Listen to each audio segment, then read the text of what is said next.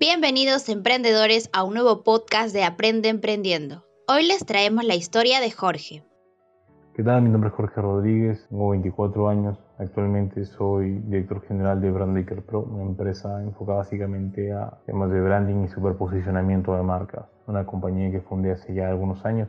Eh, actualmente hemos trabajado con diferentes clientes a nivel nacional. También hemos trabajado con personas de Colombia, Argentina, Chile, México, un proyecto en Dubái, gente de Estados Unidos y me siento muy feliz por todo lo que hemos pasado con la empresa y toda la gente y talentos que han nacido acá. Pero no todo fue tan bonito. De hecho, yo emprendo desde los 16 y arranqué a emprender en negocios tipo de redes de mercadeo. Son negocios donde aprendes a vender y a llamar gente y tal. Algo que rescato de este tipo de negocios es que aprendes muchísimo desarrollo personal. Porque la autoeducación es importante, o sea, la cantidad de libros que te mandan a leer, o sea, una banda de aprendizaje impresionante. Gracias a Dios fui el grupo de gente a los que les fue medianamente bien en este tipo de negocios y me pude capitalizar con algo de dinero interesante que me permitió diversificar luego. Allá por el 2016 compré criptomonedas, en el 2017 saqué un profit bastante interesante, unas ganancias muy atractivas que me permitieron luego invertir en temas de agroexportación e importación. Eh, luego de pasar por diferentes modelos de emprendimiento y diferentes tipos de negocio, me di cuenta de algo muy, muy simpático. Y es que todos los negocios funcionan a punta de ventas. Y no necesariamente tú tienes que saber del rubro para poder vender, sino que tienes que saber cómo posicionarte. Recuerdo que teníamos en la oficina una cámara que estaba en un rincón, que utilizamos para tomar fotos de algunas cosas y tal. Y uno de los muchachos dijo, oye, deberíamos usar esa cámara y cobrar por fotos. En el momento me pareció una mala idea, pero luego de analizarlo y darle vueltas, decidimos arrancar con eso. Y ya pasaron cuatro años desde que decidimos probar, literal. O sea, dejé el resto de negocios, o sea, lo cerré totalmente y me dediqué lleno a esto. Y me pareció impresionante a lo largo de este proceso han venido gente de todos lados y con un talento impresionante. Algunos se han retirado, otros hasta el día de hoy se mantienen. Eh, hay gente nueva que ha llegado este año y algunas personas o sea, me han sorprendido no solamente con el nivel de talento, sino con el nivel de fidelidad y amistad que hemos, hemos logrado construir eh, al punto de eh, poder llamar socios a algunas de estas personas. Brandmaker Pro es una empresa que se enfoca directamente a branding y superposicionamiento. Ayudamos a empresas, marcas y emprendedores a poder posicionarse en un mercado al punto de volverse referentes dentro de su nicho y los ayudamos a poder incrementar sus ventas. Marzo 2013, y me invitan a una conferencia en la Cámara de Comercio de Lima. Nunca había un entrenamiento.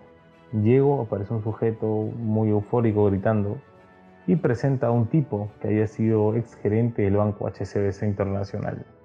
Yo en ese momento tenía 16 años y me pareció impresionante todo, porque mi meta de vida era ser gerente de algo. Y era como que, wow, un gerente, qué impresionante, ¿no? Ser alguien muy importante, hay que escucharlo. Y el tipo salió y dijo, hola, ¿qué tal? Soy tal persona, su nombre es Max. Eh, he sido gerente del Banco HCS Internacional y dejé todo por emprender. Me voló la cabeza en dos segundos. Automáticamente fue una formateada a mi mente y dije, wow, ¿qué es emprender? ¿Por qué debo emprender? ¿Por qué este sujeto está emprendiendo? Me explicó 50.000 cosas. Bueno, a mí no, a toda la gente que estaba en el lugar. Eh, habló de libros, de Robert Kiyosaki, de Maxwell y de por aquí, de por allá. Y yo salí de esa reunión con una sola idea en la mente. Tengo que emprender. Y entendí que tengo que educarme.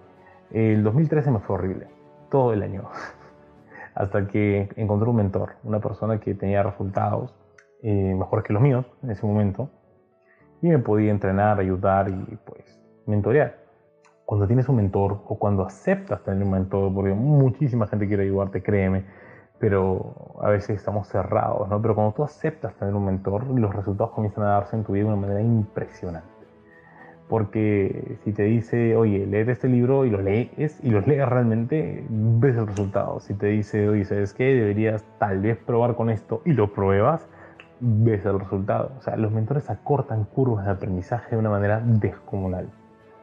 y yo creo que esa reunión específica en la Cámara de Comercio de Lima con ese sujeto que se llamaba Max, ex gerente de Banco HCS, diciendo que dejó todo por dedicarse a emprender, me marcó mucho. Me marcó mucho y me impulsó muchísimo a poder emprender.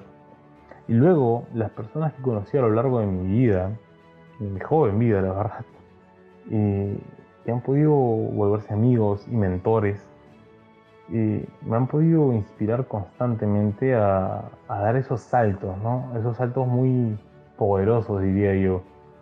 Cabe resaltar que, literal, el rubro en el que me encuentro, al inicio para mí era basura. O sea, sentía que esto no valía.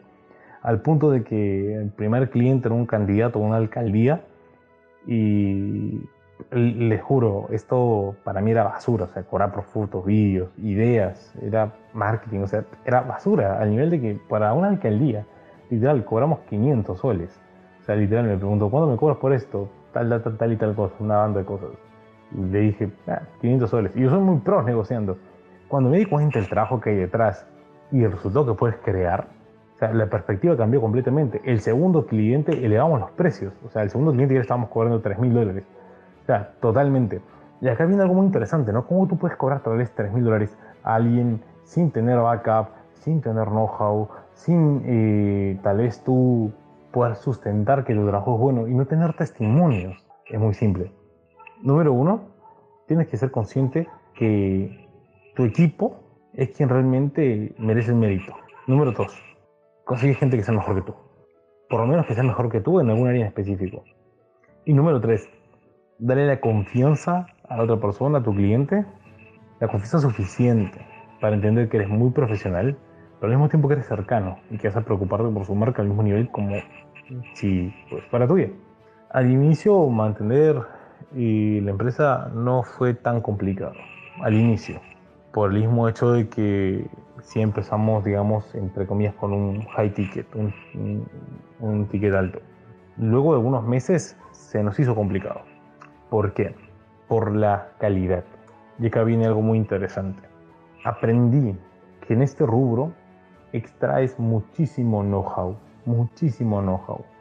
¿Eso qué quiere decir? Si tú quieres aprender de inmobiliaria, quieres aprender de contabilidad, quieres aprender de administración, de e-commerce, de qué sé yo, de empresas que venden ropa, o sea, empresas en el rubro de la moda, empresas de tecnología, quieres aprender lo que sea, o sea, y te metes a marketing, vas a volar con la cantidad de know-how, porque ves toda la estructura del negocio, ves absolutamente toda la estructura del negocio. Para poder hacer una oferta tienes que saber cuánto vale el producto y cuánto está marginando el cliente y hasta dónde puede bajar para poder diseñar una oferta atractiva. La ventaja, creo yo, que tenía o que tengo es que no soy un diseñador o tal vez un marquetero que hizo una empresa de este tipo. Yo soy una persona que se formó más del otro lado, que entró a, a este rubro. Entonces el mix es muy interesante. Eh, creo que la empresa ha tenido tres momentos clave para, o tres momentos muy marcados para poder eh, decidir si seguimos o no. El primero fue cuando al inicio tuvimos una lluvia de clientes y no teníamos ni el equipo ni la experiencia para poder aguantar tantos clientes. Y lo que hicimos en ese momento fue eh, dividirnos o sea, en dos grupos. Recuerdo que había una persona más que trabajaba conmigo, era como mi mano derecha, y lo que hicimos fue contratar cada uno a dos equipos, por así decirse, eh, para poder distribuirnos los clientes obviamente, siempre bajo el mismo nombre de la marca y tal. En ese proceso aprendimos a organizarnos bastante. El segundo momento fue eh, con la salida de un amigo mío, muy, muy cercano. Este, y ahí me di cuenta de algo importantísimo, ¿no? que el factor emocional también juega muchísimo en cualquier tipo de emprendimiento. Y si tú no estás emocionalmente preparado, tu emprendimiento puede morir. Si sucede algo en tu vida, no digo que no te sientas mal, es normal, eres un ser humano, pero es importante que te mantengas centrado o centrada. Y el tercer momento fue en pandemia, al inicio. Estábamos acostumbrados a trabajar todos juntos. Ah, si necesitas un archivo, el otro sujeto está al costado y te lo puede pasar. Y un momento u otro a expandirnos, separarnos, trabajar cada uno desde casa y distribuir el equipo y tal vez al día de hoy no hemos contratado a algunas personas a las que nunca hemos visto en persona, eh, con las que hemos creado mucha familiaridad y o sea, es una reingeniería total del equipo. Eh, pero ha sido muy bonito, ha sido muy bonito porque nos ha permitido expandirnos de una manera muy interesante. Les digo algo, ¿eh? Si tienes un lapicero verde y se lo quieres ofrecer a tres personas, hay altísimas probabilidades que nadie te compre. Si tienes un lapicero verde y se lo ofreces a 20 millones de humanos, hay más probabilidades de que te lo compren. La única variable es exposición.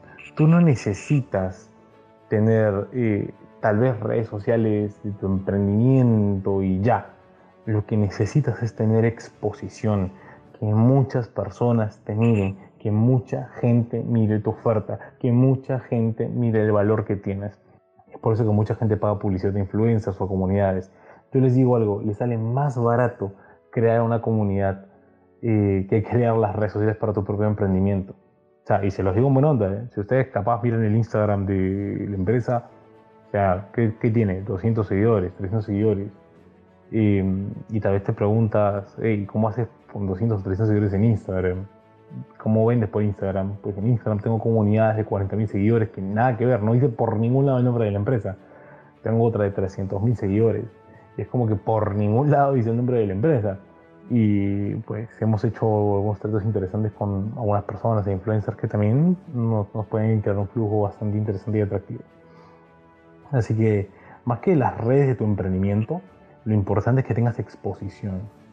Y nada, si en algún momento una persona quiere aprender a crear comunidades, yo abierto te lo puedo enseñar sin ningún problema. De hecho, es algo que creo yo que todo emprendedor debería tener. Y la situación actual de mi emprendimiento, a ver, ¿qué les puedo decir?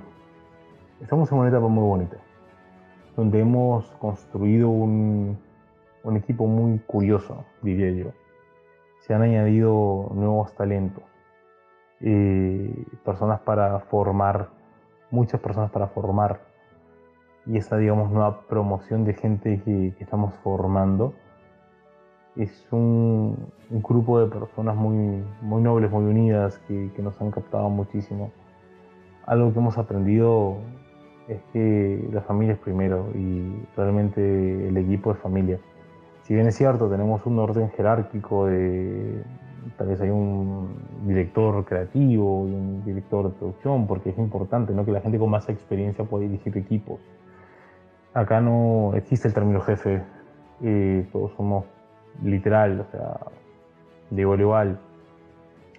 Alguien nuevo con dos días puede hablar con el más antiguo del equipo como si fueran patas, porque esa es la idea, ¿no? La idea es crear un ambiente saludable, un ambiente donde todos podemos sentirnos bien. Y, creo que eso siempre ha sido así con, con, la empresa. Cuando decidí tal vez eh, poner ciertos parámetros en la dinámica de trabajo, Mm, me aventuré a crear un, ambiente donde a mí me gusta trabajar. a mí me gusta trabajar con muy buena vibra. Si bien es cierto, ¿no? Hay momentos donde tal vez eh, es importante que nos demos un feedback o inclusive que nos pongamos algunas líneas, ¿no? Que seguir. Eso no quita la amistad o todo el proceso que, que podemos tener. Y esta fue una historia más para inspirar tu emprendimiento. Nos vemos en el siguiente podcast.